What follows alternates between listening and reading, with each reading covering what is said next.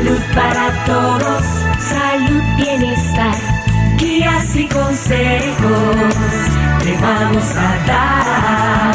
Salud para todos, salud, bienestar. Desde este momento estamos en tu. Salud para todos. Salud para todos. Salud para todos. Todos. Colombia. Hola, muy buenos días a todos los que en este momento están en sintonía. Los saluda, los saluda, perdón, Charmila Gómez en cabina y agradecerle a Javier Marrero que está ayudándonos en controles el día de hoy. Hoy en cabina me acompaña la doctora María Elena Artavia Mora. Ella es enfermera de la Coordinación Nacional de Enfermería de la Caja Costarricense de Seguro Social. Ella nos va a conversar del papel de enfermería para la atención de la pandemia por COVID-19. Y es que no hay duda que en la situación actual en la que nos encontramos, la profesión de enfermería está presente en la mente de todos. Su contribución ha sido vital para combatir el virus han sido protagonistas en las noticias y en las redes sociales destacando su papel esencial en la actual crisis sanitaria. Y es que la Organización Mundial de la Salud designó el 2020 como el año de la enfermería y la partería, en celebración del 200 aniversario del nacimiento de Flores Nightingale, esto también en el mundo, muchas organizaciones, asociaciones profesionales, sistemas de atención de salud y otras entidades estaban preparadas para celebrar las numerosas contribuciones de las enfermeras y enfermeros en el avance de la salud y el bienestar de las personas en cada nación. Era completamente inesperado que este también fuera el año de una crisis de salud internacional. Hoy el mundo entero está lidiando con el impacto de la pandemia del coronavirus, el COVID-19, y las enfermeras han estado ahí en primera línea desde el primer día, así también como los enfermeros.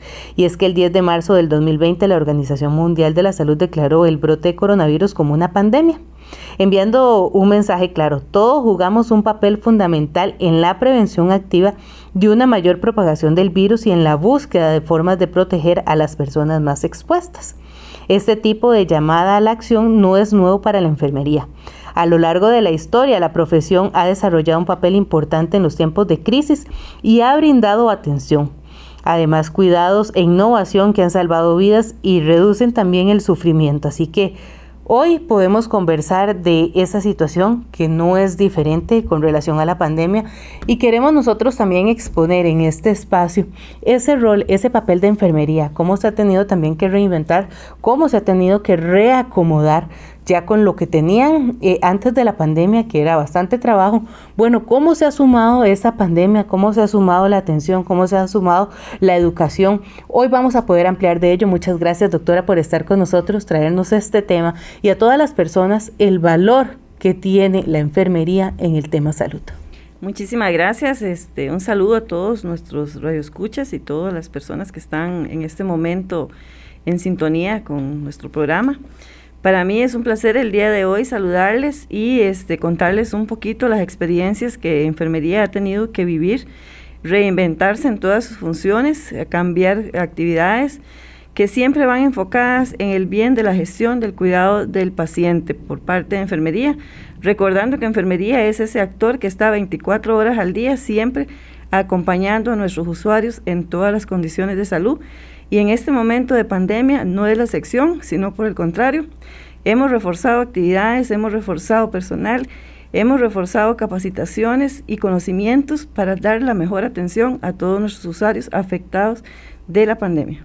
Y es que es una vida dedicada a la atención y al cuidado de todos los pacientes. Eh, sabemos que enfermería desde hace mucho tiempo ha estado eh, en vanguardia en el tema salud, ha estado en el cuidado de sus pacientes, en dar lo mejor de cada uno de ellos, desde las zonas indígenas hasta en el puro centro de la capital. Eh, tenemos que entender que son demasiados áreas de salud, demasiados hospitales, demasiados EBAIS donde se cuenta personal de salud para la atención. Es correcto, recordemos que el sistema de salud está dividido en tres niveles, desde un primer nivel de atención, que son todas las áreas de salud y EVAIS, que ustedes muy, muy, eh, muy bien conocen y son los que están pendientes de las comunidades. Tenemos los funcionarios ahí asignados, como son los asistentes técnicos de atención primaria, que son los que llegan hasta las puertas de sus hogares. Un segundo nivel en el que están todo lo que son hospitales regionales y periféricos y también algunas áreas de salud clasificadas como tipo 2 y 3 y desde nuestro tercer nivel de atención, que son los hospitales nacionales y especializados. Entonces, ah, tenemos una cobertura total nacional en todos los niveles y en todos los rincones de nuestro país. Y parte de ello hoy lo queremos em, poner en mesa de discusión también.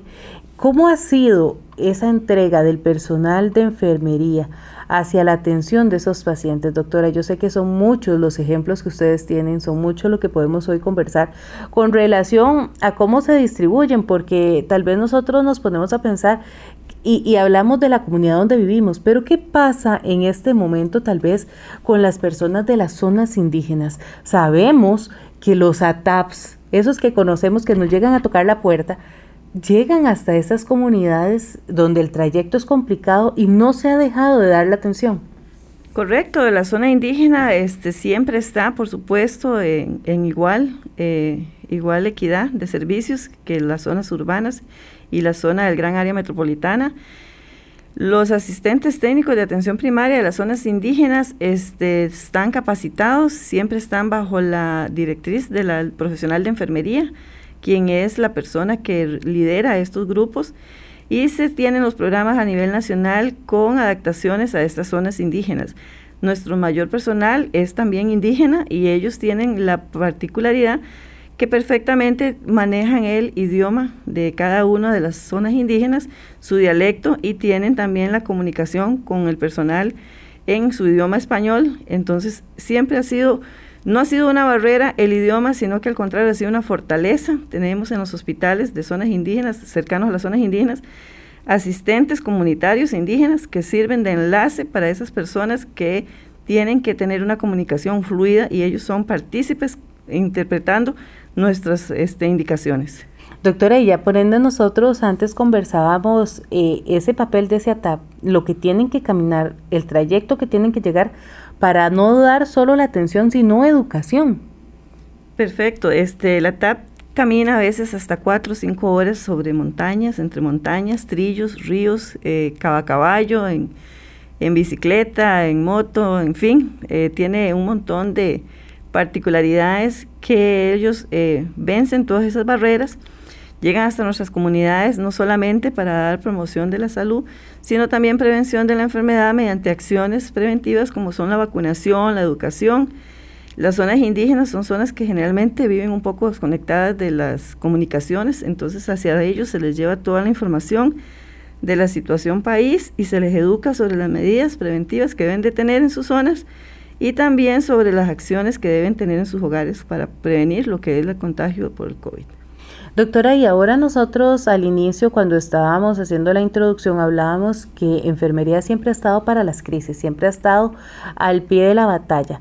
En este momento, cuando nosotros hablamos eh, de personal de primera línea, la enfermería y todos los compañeros eh, que así corresponden para la atención han estado en la vanguardia en esta pandemia, ¿verdad? No se ha bajado la guardia y yo quiero que tal vez usted nos comente ampliamente cómo en los hospitales esa primera línea enfermería ha estado al 100% con horarios, con trabajo de más eh, y también con temor que ya vamos a ampliar también en el segundo bloque de esto. Claro, enfermería siempre ha estado a la vanguardia en lo que es la gestión del cuidado en todo momento. Y ante crisis y pandemias siempre estamos presentes. Enfermería forma el 40% del personal de salud. Son el equipo que está las 24 horas del día, como lo dije anteriormente, al lado del usuario, dando los cuidados, cumpliendo indicaciones, reportando, informando y registrando acciones que son para la atención de los usuarios.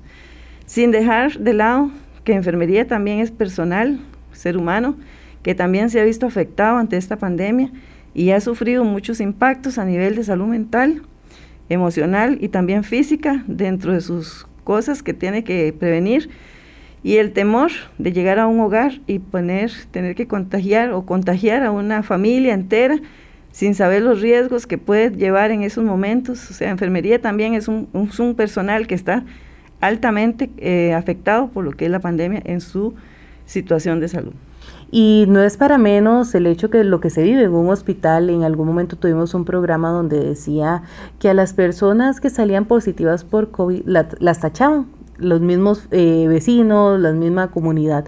Pero eso también estaba pasando con los funcionarios de salud, estos que tal vez tenían que trasladarse de un lado a otro por medio del servicio público, por medio de un servicio privado.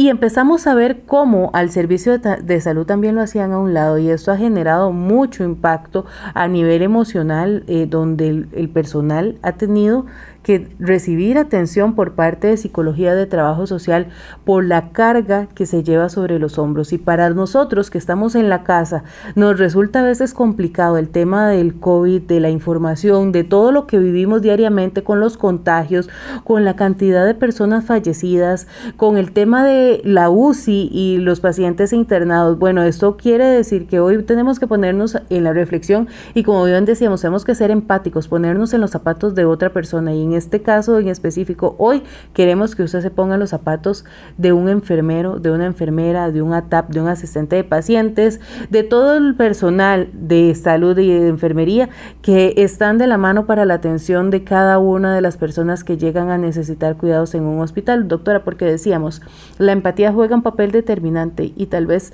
eh, hasta el momento no, es, no hemos sido el país más empático o nos ha costado ponernos en los zapatos de las demás personas. Sí, efectivamente, el personal de enfermería ha pasado por etapas muy difíciles, sin embargo, este es un personal que ha sacado su fortaleza, eh, demostrando que siempre ha estado ahí y va a estarlo siempre, puedo asegurarlo. Como enfermera que soy, puedo asegurar que enfermería siempre va a estar ahí. Pero por supuesto que sí, este, nos marcan, ¿verdad? Cuando nos ven con un uniforme o nos ven en una parada de buses, Generalmente eso nos identifica como personal de riesgo, por supuesto, y hace que las personas a nuestro alrededor pues tomen acciones que afectan de una u otra manera, sin embargo, entendemos la situación y este pues no digo que hacemos caso omiso, pero tratamos de seguir adelante, pero por supuesto que hemos sido marcados como personal de riesgo, no nos ven como personal que trabajamos realmente en el cuidado de los enfermos, sino como personal altamente de riesgo. Entonces, esto también nos afecta de una manera indirecta, pero igual hemos seguido adelante en la lucha y ahí seguiremos. Y es parte de lo que queremos hoy exponer en este programa, que usted participe con nosotros si tiene dudas con relación al tema, si quiere también participar dando las felicitaciones a todo ese personal que hoy nos está escuchando de enfermería en este programa. Son bienvenidos los mensajes, se los vamos a hacer llegar y creo que esto levanta el ánimo en un momento en el cual este mes resulta crucial para la atención, nos va a poner a prueba en el, sistema de salud y mucha de la responsabilidad está en nosotros. ¿Por qué? Porque de aquí en adelante mucha de esa responsabilidad va a ser compartida, tanto como ser individual y colectivo. Yo creo que esa es la autorresponsabilidad que tenemos cada uno de los costarricenses cuando decimos que tenemos que ser empáticos. Vamos a ir a nuestra primera pausa, ya regresamos aquí en Salud para Todos.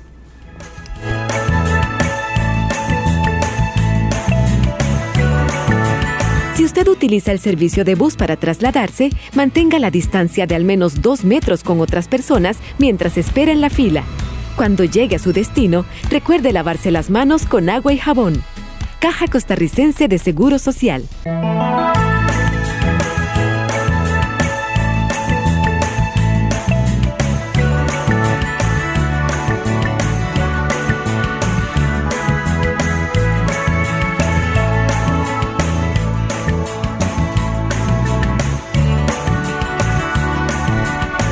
Volvemos a Salud para Todos, su programa en Radio Colombia en el 987, la emisora que está en el corazón del pueblo. Yo quiero recordarles que en cabina nos acompaña la doctora María Elena Artavia Mora. Ella es enfermera de la Coordinación Nacional de Enfermería de la Caja Costarricense de Seguro Social. Ella nos está conversando del papel de enfermería para la atención de pandemia por COVID-19.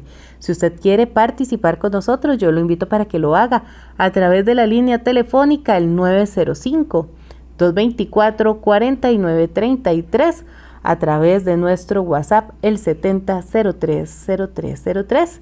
Voy a volver a repetir el número el 905 224 4933. Participe con nosotros, háganos saber también sus comentarios respecto a este tema, ese rol de enfermería ahora que ustedes han tenido que ir a un hospital, ese rol de enfermería cuando ustedes han tenido que ir a un área de salud también, eh, porque la atención se sigue brindando, sabemos que estamos en un momento de pandemia donde se ha tenido que reinventar eh, en muchas oportunidades y se ha tenido que trabajar de más. Eh, yo quiero que usted participe con nosotros, nos haga saber sus dudas o consultas. Creo que el conocer la labor de estos enfermeros, como bien los conocen, como ángeles blancos, muchas personas, porque es mucho lo que debemos agradecer en esa atención, en ese cuidado, en esa dedicación y ante todo en esa vocación, porque si el temor está en todos nosotros, en ellos también no es para menos el hecho de tener que después ir a compartir con sus familias, pero queremos dejarlo para el tercer bloque, el poder ampliar un poco más de ello con comentarios también con ejemplos reales de personas. Así que eh, ya pronto los invitamos a que participen por este, por este tema en específico. Hoy quiero leer el saludo que nos hace llegar don Pedro Torres y Lama. Hola, hola. María, fenomenal el programa, como siempre, saluditos. Gracias a la doctora por informarnos de la logística de la caja. Los saludos de la montaña de Puricil, de Oroz y Montescay, que es maravilloso, y que nos invitan a que realicemos hidroterapia. Así que, doctora, yo creo que en este momento, como lo necesita el personal de salud y todos los que estamos viviendo, eh, parte de este estrés, porque eh, creo que a veces el informarnos de más nos genera un cierto peso pero vivirlo al 100% los compañeros están realmente agotados. Perfecto, muchísimas gracias a este usuario que nos, nos saluda y por supuesto que la invitación nos, nos caería súper bien, ¿verdad? Por supuesto que en estos momentos el personal de salud pues maneja un grado de estrés bastante alto dentro de todas sus funciones. Ya hemos mencionado que alguna de las mayores preocupaciones es más que nada enfocado a aquellas familias, sobre todo este, donde tenemos factores de riesgo, adultos mayores, niños, eh, mujeres embarazadas, o sea, hay, un, hay una población muy vulnerable. En ese momento todos somos vulnerables, pero hay una población identificada como más vulnerable y dentro de esta población, pues nada, para nadie es un secreto que son nuestros adultos mayores los mayores afectados, ¿verdad? Y por supuesto que es importantísimo lo que es el cuidado, el autocuidado. Enfermería en sí, pues se trata en todas sus medidas de, de participar de forma activa en todos los programas de capacitación que hemos tenido que brindar para reivindicar todas las acciones y actividades. Hemos hecho grandes cambios, hemos reconvertido hospitales, hemos eh, reforzado con personal, hemos reforzado turnos en fin, enfermería ha hecho una gran logística en el manejo de esta pandemia para la atención del cuidado de los usuarios. Doctora, aquí nos dice, para mí estoy profundamente agradecido con estos héroes. Bueno, estos mensajes creo que los vamos a llegar de una u otra manera a través de este programa, cada uno de ellos también. Buen día, Charmila. Mil felicitaciones para estas personas que arriesgan tanto su vida por todas las personas que atienden. Que el Señor les continúe bendiciendo y muchas gracias, muchas bendiciones. Muchísimas gracias por esas palabras. Y parte de esto, eh, doctora, con relación a lo que nosotros estábamos hablando y cuando yo decía que hay que reinventarse, nos tocó correr. Nos tocó correr porque dentro de una institución tan grande como es la caja, y bien lo decía la doctora, en primer nivel, segundo nivel y tercer nivel de atención se manejan lineamientos. Estos lineamientos ya estaban estipulados para las atenciones de los, diferentes padecimientos en Costa Rica, pero entra el COVID, entra la pandemia. Y tenemos que correr para poder empezar a hacer lineamientos para la atención de los pacientes y dentro de esto le corresponde también a enfermería seguir esos lineamientos para la atención. Es correcto, enfermería ha tenido que hacer muchísimos cambios. De hecho, uno de los mayores este, cambios ha sido en la, en la atención de las visitas domiciliares por parte del asistente técnico de atención primaria en la que ellos este, son un grupo que va a estar expuesto o está expuesto, son los, héroes de nuestras calles, son los que tocan día a día las puertas sin saber qué hay detrás de estas puertas, y ellos han sido un grupo esencial para la, para la institución. Se tuvo que hacer algunas modificaciones, estamos también en este momento en un cambio, en una transición para reinventarnos nuevamente hacia esta población funcionaria, que son los ATAPs, en los que son los primeros contactos entre la comunidad y los, los servicios de salud. Hemos cambiado muchos lineamientos porque nos, como decía Charmina, nos enfrentamos hacia algo de pronto, no estábamos preparados, no lo conocemos, no lo conocíamos y no lo conocemos, creo aún todavía. Así es. Eh, es impredecible qué pasa ante cada persona que sale contagiado positivo por COVID. Todavía no tenemos como la, la asertividad de decir eh, en realidad cómo manejarlo. A nivel mundial todavía no existe la, la las acciones para prevenir, eh, más que las indicadas del autocuidado. A veces este, hemos tenido que cambiar lineamientos técnicos operativos, como por ejemplo la vacunación de influenza, que hubo que cambiar las estrategias, hubo que cambiar lo que es la parte de limpieza y desinfección, de, siempre relacionado a lo que era toda la parte de asexia, ahora es también con lo que es el COVID. Hemos tenido que cambiar los lineamientos de atención a las personas adultos mayores como uno de los grupos vulnerables más alto en, lo que es la pandemia. El lineamiento técnico para la atención de embarazadas durante la pandemia. Doctora, ya vamos a ampliar de otros lineamientos que se han tenido que venir eh, adaptando a lo que se está viendo en el país, porque queremos escuchar en este momento a don Alex desde Coronado en la línea. Un gusto, don Alex. ¿Qué, qué tal, Charmamelia? Eh, sí, quería más que todo eh, agradecerle a, esta, a este cuerpo de, gente que, que no, no quería dejar pasar la oportunidad de agradecerles personalmente, o sea, me tomé la molestia de poder llamar para este agradecerles personalmente a cada uno de ellos, que son para mí son unos héroes, definitivamente son unas personas que, que uno puede tener la opción de elegir ir o no a trabajar, ellos simplemente tienen que ir y hay cosas a mí que en realidad este no sé cómo sería ahora. Tengo dudas respecto a ellos cuando van a sus familias cuando tienen niños bebés. Yo entendí por ahí de una vecina que es doctora que tenía a sus hijos en, en la casa de un familiar y no los podía ver los veía nada más desde desde fuera y eso me me rompía a mí el alma la verdad no sé cómo hacen tampoco eh, tengo una tía que van a atenderla a la casa porque ya no se puede trasladar al hospital, entonces movilizarse desde el hospital, las también las personas que nos traen los medicamentos, eh, yo no sé también cómo hacen con la gente de curaciones después de una operación o los que irresponsablemente andamos en calle y cometemos un accidente de tránsito y tenemos que seguir yendo a curaciones, o sea, hay tantas cosas que, uno no tiene ni la más remota idea de cómo se hacen y mi más profundo agradecimiento básicamente por eso por ahí va. Muchísimas gracias, don Alex, por este mensaje que le haremos llegar al personal de enfermería a través de la Coordinación Nacional de Enfermería. A cada una de esas personas, yo creo que esto nos ensancha y como bien decía don Alex, vea que se me paran los vellitos, doctora, de las palabras que tiene don Alex, porque no entendemos cómo se logra trabajar en un momento de pandemia sin descuidar lo que ya veníamos trabajando y por eso los lineamientos que la doctora nos estaba comentando se tuvieron que adaptar y modificar, pero ya vamos a ampliar de este comentario que don Alex nos hace para cada uno de ese personal de salud, porque tenemos que hacer nuestra segunda pausa. Ya regresamos con más información aquí en Salud para Todos.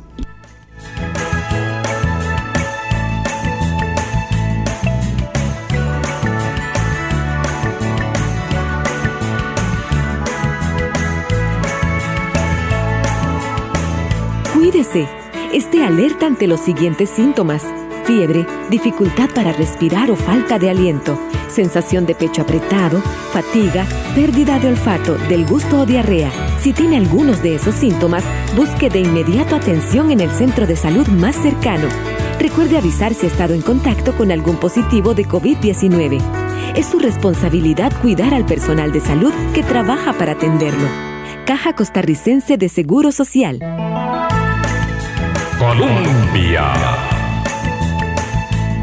Estamos de regreso en Salud para Todos, un programa de la Caja Costarricense de Seguro Social aquí en Colombia. La emisora que está en el corazón del pueblo. Si usted nos está sintonizando y quiere participar con nosotros, yo le cuento que lo puede hacer a través de la línea telefónica el 905 224 49 33 o nuestro WhatsApp el 70030303. Hoy estamos conversando con la doctora María Elena Artavia. Ella es enfermera de la Coordinación Nacional de Enfermería de la Caja Costarricense de Seguro Social. Estamos conversando ese rol, ese papel determinante de enfermería en la atención de la pandemia por COVID-19. Si usted quiere participar como lo hizo don Alex desde Coronado con nosotros, lo invitamos a que lo haga. Los mensajes se le van a hacer llegar a cada uno de ellos a través de la coordinación. Así que los invitamos y ya yo voy a también a empezar a leer mensajes, pero yo no quiero dejar pasar de lado esa felicitación y ese mensaje que nos hace eh, llegar don Alex, porque él dice, no sabemos cómo hacen. Sí, agradecerle a don Alex en realidad para enfermería y para todo el personal de salud. Es muy gratificante cuando personas valoran nuestros trabajos y nuestras funciones, ¿verdad? Nuestros esfuerzos. En realidad, eh, yo tampoco podría decirle cómo hacemos. Es algo innato. Yo creo que enfermería es una profesión por vocación más que por otra cosa. Y siempre, siempre estamos dispuestos a dar más de lo que realmente eh, nos lo pide la institución dentro de un horario de, de ocho horas, para así, decir, por así decirlo. Siempre estamos anuentes a ver la necesidad de nuestros usuarios. Somos un personal empático, eh, vulnerable también, pero con mucha empatía y mucho esfuerzo. En realidad hemos tenido que hacer una, una reprogramación de funciones desde, como les decía, desde un primer nivel hasta un tercer nivel. Enfermería siempre ha sido un actor principal en lo que es la atención y ante una pandemia pues aún más, porque las necesidades son mucho más. Y como decía Alex, es difícil para el personal de salud, sobre todo enfermería en una primera línea, ese que tiene al COVID de frente y lo, lo acaricia, lo toca, lo analiza y, y trata de eliminarlo de una u otra forma, ¿verdad? Y llegar a nuestros hogares, no solamente este, los niños, sino también muchas veces nuestros padres o familiares de riesgo o otros familiares. Tenemos que aislarnos, nosotros tenemos que separarnos, poner una barrera, eh, ver a nuestros hijos tal vez a través de una ventana de vidrio para no exponerlos a ellos o no exponernos a nosotros. Es muy doloroso, en realidad quien ha vivido esto pues sabe lo que estoy hablando. Eh, duele más aún cuando uno muchas veces ve personas que no creen en esto. Esto no es simulado, no es un gobierno, no es un partido político, esto es una realidad salud que el país está enfrentando. Entramos al mes de septiembre, un mes crítico para el sector salud. Y de corazón a todos nuestros oyentes, yo quiero pedirles por favor que tomen medidas porque nosotros solos no podemos. Si ustedes no nos ayudan, la Caja Costarricense del Seguro Social va a colapsar, los servicios van a colapsar. Por más programas, por más todo que podamos nosotros hacer en este momento, no vamos a dar abasto. Somos 5 millones de habitantes, una sola institución, una sola caja, y necesitamos el apoyo de toda la población. No digo la población costarricense, de toda la población que habita en este país.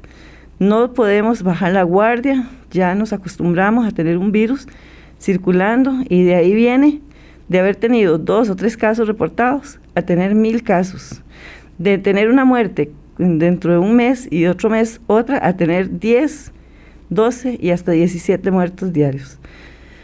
Por favor, pongámonos la mano en el corazón, veamos la realidad, esto es verdad, no es una mentira, no es una, una falsa expectativa, ni es nada de lo que no sea la realidad de la situación salud que estamos pasando.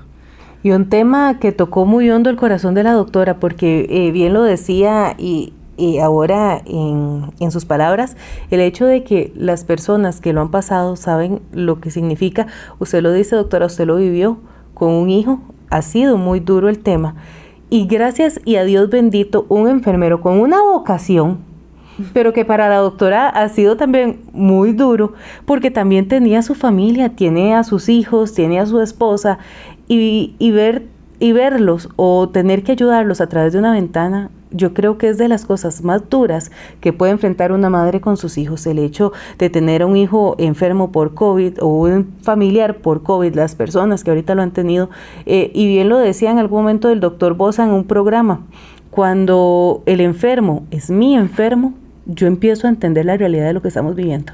Así es, en realidad cuando usted lo tiene en su casa, usted puede sentir lo que las familias están sintiendo en este momento. Y parte de los comentarios que nos llegan es, excelente la labor de enfermería y doctora, pero sí quiero expresar una situación. Hay enfermeras de vocación, igual que médicos, y también los hay los de papi y mami que lo quisieron, pero mis respetos a todo ese gremio. Correcto, esperemos que esto sea lo menos, lo menos y no lo más. Así es, eh, parte de los comentarios que nos llegan a través de nuestro WhatsApp, si usted quiere participar a través del 70030303. De mi parte, todas las noches en mis rezos les pido a Dios les mitigue el cansancio a todos los que trabajan cuidando enfermos y los proteja de contagiarse y les dé mucha carisma, gracias y Dios les pague. Estos comentarios, eh, igual de esas bendiciones, yo creo que Dios tiene que derramarlas ante cada uno de los que están viviendo eh, esta situación en la primera línea, cuando están en esa atención de cada uno del personal que tanto se necesita. Yo creo que no hay palabras para terminar de agradecer lo que significa para cada una de las personas esa atención de su ser querido, esa atención del paciente que está necesitando esos cuidados y que nosotros en este momento no podemos acercarnos a ver o no podemos acercar a llevarles las cosas que necesitan, doctora, como antes se hacía normalmente. Correcto, el paciente está totalmente aislado, ¿verdad? Solamente comparte su, su estado con el personal de salud no solamente quiero referirme a enfermería, sino todo el personal de salud que está ahí, ¿verdad? Médicos, auxiliares, asistentes, enfermeros, etcétera, nutrición, servicios de trabajo social, psicología. Es interdisciplinaria la atención.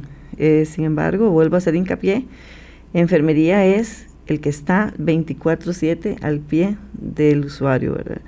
Entonces, este, por supuesto que necesitamos mucho el apoyo de todos los costarricenses, y le repito, hay que cuidarse, hay que tomar medidas, no podemos ver esto como un vacilón, como una broma, como decimos los ticos, esta es la realidad de Costa Rica. Yo puedo dar este fe de que esto es real. Tengo un hijo enfermero, bueno, no lo, no había mencionado, la, compañera lo mencionó. Tengo un hijo enfermero que fue afectado por el COVID al inicio. Es muy, muy duro, muy duro. Y esto, pues, eh, no solamente hablo por un hijo, sino por todo el personal de enfermería. Estamos ante una situación vulnerable. Nuevamente repito, somos vulnerables, no somos este, inmunes. Y por favor, les pido la colaboración a toda la población costarricense. Disminuyamos toda esta pandemia. Está en nuestras manos hacerlo y por favor tomemos acciones. Quiero leer el comentario, dice, quiero felicitar a todo el personal de enfermería de la Caja Costarricense de Seguro Social en la persona de la doctora Artavia. Su labor es maravillosa, pero invisible. Me parece que sindicatos y colegios profesionales de salud deberían divulgar más su valiosa labor. Sin ustedes la Caja no hubiese alcanzado los logros al abordar la pandemia. Yo solo espero que las autoridades de la institución le brinden los recursos que el personal de enfermería requiere para desarrollar su trabajo intrahospitalario. Sepa, doctora Artavia, que somos muchos los y las costarricenses que respetamos su trabajo y les valoramos mucho su calidad humana y profesional. Gracias por tanto. Muchísimas gracias, sin palabras, ¿verdad? E, eso llega tanto, vea, yo estoy aquí con los bellos de punta de verdad, porque sabemos que lo que se vive es cierto, que lo que se vive eh, nos pone todos los días a correr y aquí necesitamos, en este momento tan crítico como es septiembre, como es octubre, con las nuevas reaperturas, cuando nos dicen se van a abrir pero la responsabilidad sigue estando en los hombros de cada uno de los costarricenses. No es en la enfermería, no es en los médicos, no es en ese personal de salud, es en nosotros los costarricenses que tenemos que salir a trabajar para ganarnos el sustento, pero ante todo siguiendo las medidas necesarias para evitar contagios. Eso es lo que nosotros tenemos que tener muy presentes todos los días desde que salimos de la casa. Un saludo pero grande, grande a la doctora enfermera y a la licenciada de lo alto del cielo. Viene la bendición, viene el gozo para estos médicos y estas enfermeras, estos asistentes. Tienen trabajo en el hospital, tienen trabajo en la casa, andan cuidando los suyos. Eso es algo muy solamente, es una vocación en realidad. Cuando yo era niña creía que los médicos nunca se morían, que nacían para vivir toda la vida. Pero lástima que se mueran, que no se queden aquí las enfermeras para cuidarnos hasta el último viejito y el último ser del mundo. Felicidades Betty desde Heredia. Lindísimo mensaje. Muchísimas gracias por esos mensajes. Los vamos a seguir leyendo conforme avance el programa, porque nosotros decíamos que los lineamientos se tuvieron que modificar. Todo lineamiento se tuvo que modificar por el tema de la pandemia. En esto uno de los que se tuvo que modificar a nivel de enfermería fue el de la atención de madre e hijo, doctora. Eh, aquí usted tal vez nos puede explicar cómo es ahora la nueva atención de madre sospechosa, eh, de una madre con su hijo si necesita ser aislada. Bueno, usted ahí nos puede eh, abarcar un poquito cuando está confirmada y tiene que estar en aislamiento. Bueno, parte de este lineamiento que se trabajó. Sí, eh, parte de los lineamientos, como decía este, la compañera, han tenido que modificarse. Y en estos es importante también la madre gestante, ¿verdad? La labor de parto también. Tuvieron que hacerse grandes modificaciones a nivel institucional, dentro de ellas, pues, eh, ubicar cubículos independientes para la atención de la madre que estaba en su posparto inmediato, para mejor entender, eh, la mujer que recién tiene su parto, pues entra en un periodo de posparto y eh, está siendo vigilada dentro de los centros hospitalarios por el personal de salud. Ha sido toda una estrategia durante la pandemia, nuestros primeros casos, cuando nos enteramos que habían mujeres embarazadas con COVID, como decíamos antes, esto es algo nuevo, entonces Hubo que hacer investigaciones para poder hacer un abordaje integral de un binomio. Sabemos que madre e hijo conforman un binomio y que son vidas eh, sensibles, vulnerables, que están en nuestras manos bajo el cuidado. La primera atención se dio en el Hospital San Juan de Dios bajo una estrategia desde un primer nivel de atención donde se detectó a la madre aún en estado de embarazo positiva y se hicieron coordinaciones entre el la, Dirección Regional de la Central Sur y el Hospital San Juan de Dios, con toda una estrategia, con rutas de, rutas alternas para poder ingresar a la madre en ese momento, la atención dentro de la sala de parto, la atención a la cesárea y después el seguimiento hasta el hogar, hasta que estas dos vidas estuvieran fuera de peligro. Enfermería siempre ha estado presente, enfermería obstétrica también, ¿verdad? Sabemos que existen dos disciplinas especialistas en la caja, que es enfermera obstetra y enfermeras en salud mental. Y la enfermera obstetra tomó un rol importante desde un primero, segundo y un tercer nivel con estos casos. Igual se han dado partos como en el Hospital de Ciudad Neil y no solamente en la meseta central, sino en otros hospitales regionales y periféricos en donde ya existen los protocolos de atención para garantizar la vida y la salud y la integridad del binomio. En caso de una madre sospechosa, eh, siempre se tiene lo que es la lactancia materna como prioritaria, no es contraindicación que den lactancia materna, pero sí con las medidas sanitarias como el uso de careta, lavado de manos, bata limpia y estéril. El contacto es entre la madre y el niño. Lo ideal es que haya una tercera persona sana en atención directa al niño y que este niño solo tenga el contacto con la madre para la lactancia. En caso que haya, que haya que separar al niño de la madre, estas son decisiones que las toman en conjunto el médico con el equipo de infecciones. Igual se, estimula a la madre a lo que es la extracción de la leche materna y se le suministra a su, a su hijo, en casos extremos de que haya que separarlos.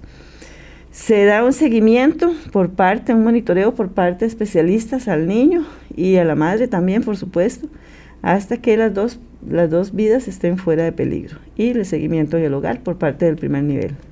Doctora, y vamos a seguir leyendo también los eh, mensajes. Nos dicen, hola, muy buenos días, muchísimas gracias a la doctora. Yo quiero que me aclare una duda que he tenido. Antes de la pandemia yo no creía o confiaba mucho en alguien. Ahora con la pandemia muchísimo menos. Me da mucho horror que alguien llegue y quiera asaltarnos por cómo se está viviendo en el país la crisis económica. ¿Qué pasa en este caso con los ATAPs? ¿Sigue llegando a las casas o no? ¿Cómo identificarlos para saber que son realmente personal de salud de la caja? Muy bien, la, la principal este, estrategia, no puedo decirles que no llegan o sí llegan, porque sí llegan a sus hogares aún en esos hogares que hay factores de riesgo son eh, atendidos de forma directa. Sí están visitando en algunos hogares y se van a seguir visitando en algunos hogares una vez que cambien las estrategias porque necesitamos dar un abordaje, una contención desde el primer nivel de atención. Y el primer nivel de atención se maneja generalmente con personal de asistente técnico de atención primaria en sus hogares, aparte del personal de enfermería que está en las áreas de salud. Pero sí van a llegar a sus hogares en algún momento, por supuesto, si hay necesidades de vacunación, de tratamientos, de abordaje de curaciones, de adulto mayor, va a llegar personal de enfermería o personal ATAP. ¿Cómo saber si es el ATAP o no es el ATAP? El ATAP está debidamente identificado con un carnet que lo acredita como ATAP y tiene todas las insignias de la institución. Primero. Segundo, si usted conoce su área de salud, usted puede presentarse en un momento y de preguntar cuál es el ATAP que corresponde a su comunidad o preguntar o pedir una fotografía de los ATAPs de la comunidad, porque muchas veces puede ser que uno esté y el otro no esté, entonces uno cubra a otro, ¿verdad? Entonces puede cambiar ahí el ATAP de la comunidad, pero sí es importante que conozcan en su área de salud quiénes son el personal ATAP que puede llegar a sus casas. Aquí nos dice, buenos días Charmila, un abrazo y el agradecimiento a la doctora en enfermería por su labor. Es increíble los milagros que de la mano de Dios logran todos los días. Que nuestro Padre Celestial siga bendiciendo sus manos, su mente y su corazón.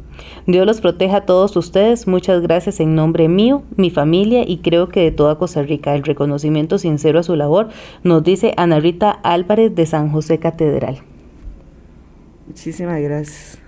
Y estos mensajes llegarán, así bien lo he estado diciendo durante todo este programa, porque se los vamos a transmitir a las compañeras de la Comisión Nacional de Enfermería para que ellas puedan distribuirlos a través de lo largo y ancho de este territorio nacional, para que le llegue a cada uno de estos compañeros que todos los días en su labor están a encomendarse a Dios e ir a la primer línea de batalla, como siempre lo hemos dicho y como el reconocimiento se ha hecho saber y en este espacio no podíamos dejar de lado esa labor fundamental que estaban haciendo. Y es que también don Alex en su comentario nos decía, Doctora, siguen llegando a atender curaciones, siguen llegando a hacer visitas domiciliar.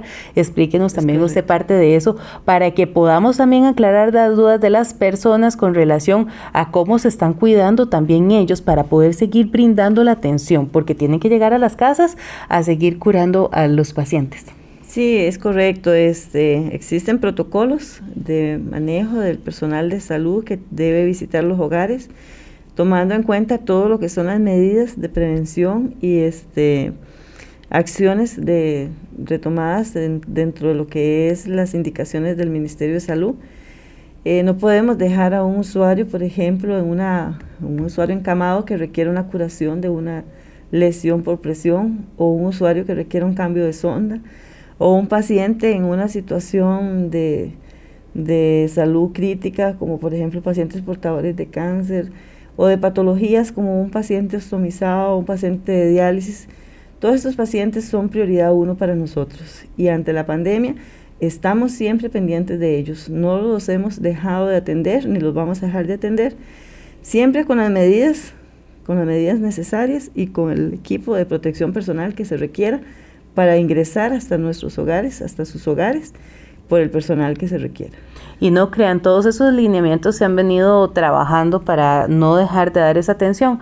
Pero también algo pasó con relación a la pandemia. Se tuvo que también reinventar los hospitales, doctor. Se tuvieron que, que reacomodar unos y reinventar otros.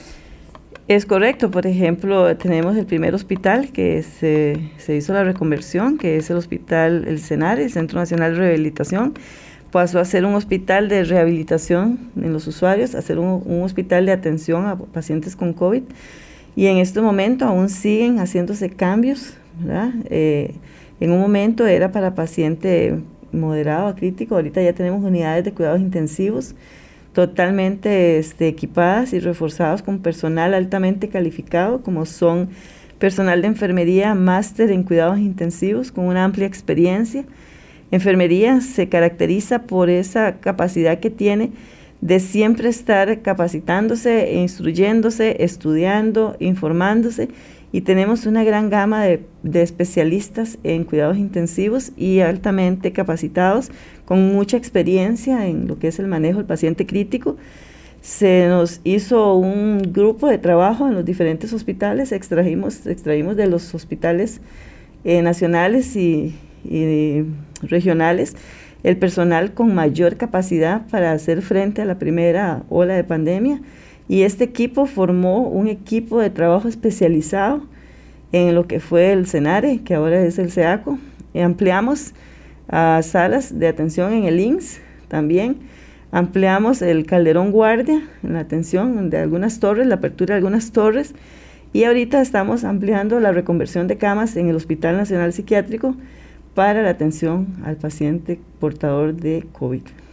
Es parte de todo esto, doctora, y, ahora que usted decía, bueno, el hospital psiquiátrico, el SIACO, pero también ustedes han tenido eh, que trabajar por transporte aéreo, doctora. También, también hemos hecho traslados, este, transporte aéreo de pacientes críticos, eh, por ejemplo, la zona sur, ¿verdad? Ellos, todos los hospitales tienen una unidad de COVID a nivel país, todos tienen personal, que ha sido capacitado mediante los lineamientos que hemos estado este, eh, modificando y creando, porque hemos creado también lineamientos nuevos y otros hemos modificado. El país entero tiene personal ya informado. Creo que en este momento Costa Rica cuenta con toda una población con conocimientos en epidemiología. Ya todos manejan que es un caso sospechoso, que es un caso positivo. Ha sido un gran trabajo y sobre todo en el personal de enfermería se ha tenido que brindar capacitaciones, hemos tenido que hacer investigaciones en otros países y traer información a Costa Rica actual, ¿verdad? En lo que es el manejo del COVID. Y eh, sí, hemos tenido que hacer un gran cambio. Los hospitales, enfermería ha hecho una labor titánica en esos personal que ellos han tenido que modificar conductas de aprendizaje y atenciones ante un virus desconocido que para nadie es un secreto, que es algo desconocido para, para todo el mundo y sobre todo el personal de salud. Sin embargo, hemos salido adelante, creo que hemos hecho nuestro mejor esfuerzo. No está ya en nuestras manos parar esta pandemia, porque no está en nuestras manos. Es una autorresponsabilidad de todos. Y la idea es este, dar lo mejor de nuestro personal de salud en toda la atención a los, a los usuarios. Doctora, y de la mano que nos ha venido a ayudar y que eh, también nos ha acercado a cada una de esas personas y a Dios bendito está la tecnología.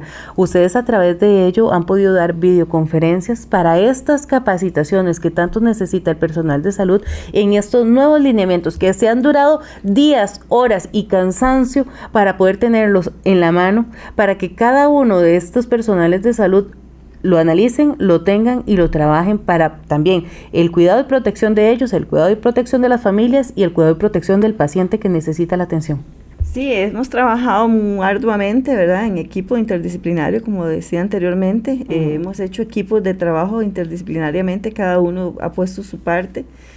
Y hemos trabajado en todo lo que son las herramientas tecnológicas, han sido nuestro mayor esfuerzo, nuestro mayor apoyo en este momento para poder hacer el trabajo que antes este, pues teníamos en documentos, ahora lo tenemos en digital. Las herramientas nos han servido de apoyo para hacer los enlaces de contacto entre la familia y el individuo que está internado, ese individuo, ese usuario, perdón, que está aislado y que no tiene contacto con la familia. Hemos usado nuestros propios teléfonos para poder eh, dar una palabra, para poder que la familia muchas veces se despida de ese familiar que, que su condición de vida pues está crítica. Hemos hecho enlaces para poder que la familia en sí, eh, durante, mediante una videollamada, pueda hablar con su familiar, pueda darle apoyo. En fin, esto ha sido una, un cambio radical en el que nosotros hemos puesto nuestros propios también este, dispositivos móviles al servicio de nuestros usuarios. Así es, y aquí nos dicen un saludito a la profesional, muy bueno el programa, siempre los escucho, saludos a los oyentes, Carlos Solano desde Cartago, aquí Colombia y aquí trabajando, me dice también él. Así que Dios me lo cuide, lo proteja y parte de este comentario eh, en el cual yo me quiero unir es agradecerle a todo el personal de salud, a enfermería, específicamente por esa atención, ese cuidado y esa vocación que han tenido con cada uno de los pacientes que lo han necesitado. Agradecer este espacio y estos mensajes y muestras de cariño que le lleguen a cada uno de ustedes para que sigamos trabajando de la mejor manera, dando el corazón, dando el empeño como hasta el momento lo han hecho. Son seis meses donde estamos cansados, sí, pero no podemos bajar la guardia. Muchas gracias a la doctora María Elena Artavia que estuvo hoy con nosotros traernos este tema y a cada una de las personas que participaron. Muchísimas gracias por sus comentarios, se los vamos a hacer llegar a cada uno. Muchas gracias, doctora. Muchísimas gracias. Que Dios me los bendiga, los esperamos mañana, Dios mediante, con más información aquí en Salud para Todos.